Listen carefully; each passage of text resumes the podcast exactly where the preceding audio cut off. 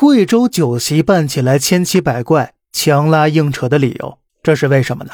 首先呢，在贵州的部分地区，办酒这事儿成了发家致富的一大法门了。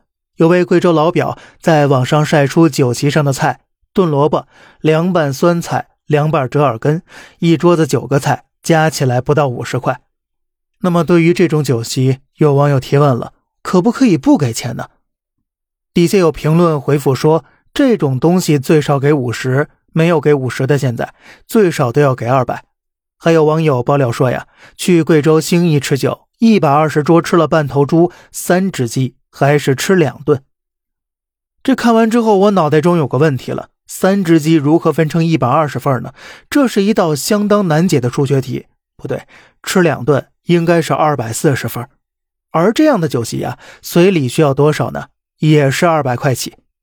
成本咱算高点一桌三百，一桌算八个人，随礼算少些。一人一百起，那么一桌就是五百块钱净收入啊！十桌净赚五千块。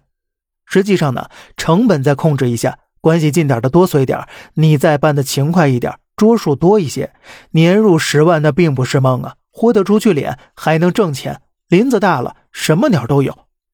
而且事实上啊，没脸没皮的人并不在少数，否则哪来那么多稀奇古怪的办酒理由呢？而当一部分人开始没脸没皮之后，其他要些脸的人也被迫开始了恶心的内卷了。根据网友吐槽，有人一个多月吃了二十七家，有人一天就吃九家。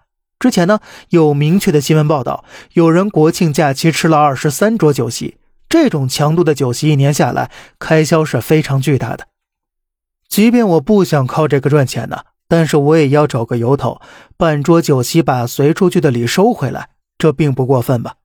于是乎呢，为了回血回本，越来越多的人不得不加入了滥办酒席的队伍。尽管贵州不少当地政府都严禁滥办酒席了，但是难免有人觉得，凭什么我礼都随出去了，到我这儿就不允许办了呢？那我不亏大了吗？有些人呢，不为回本，只为赚钱，那是借机圈钱，任工作人员喊破喉咙都没有用。比如贵州有户人家四个孩子。最大的孩子十九岁了，还给自己办结婚酒呢，逼着工作人员拿着大喇叭堵门口喊：“你说你儿子结婚我信，你娃都十九了，你们俩怎么好意思说办结婚酒呢？”所以啊，这个公务人员对酒宴食物撒盐这事儿啊，固然不可取，但是从另一个方面来讲啊，也是有基层工作人员的心酸和无奈呀。您对贵州这奇葩酒席有什么自己的看法呢？不妨在评论区一起讨论一下呀。好了，这里是小胖侃大山，每天早上七点与您分享一些这世上发生的事儿，观点来自网络，咱们下期再见，拜拜。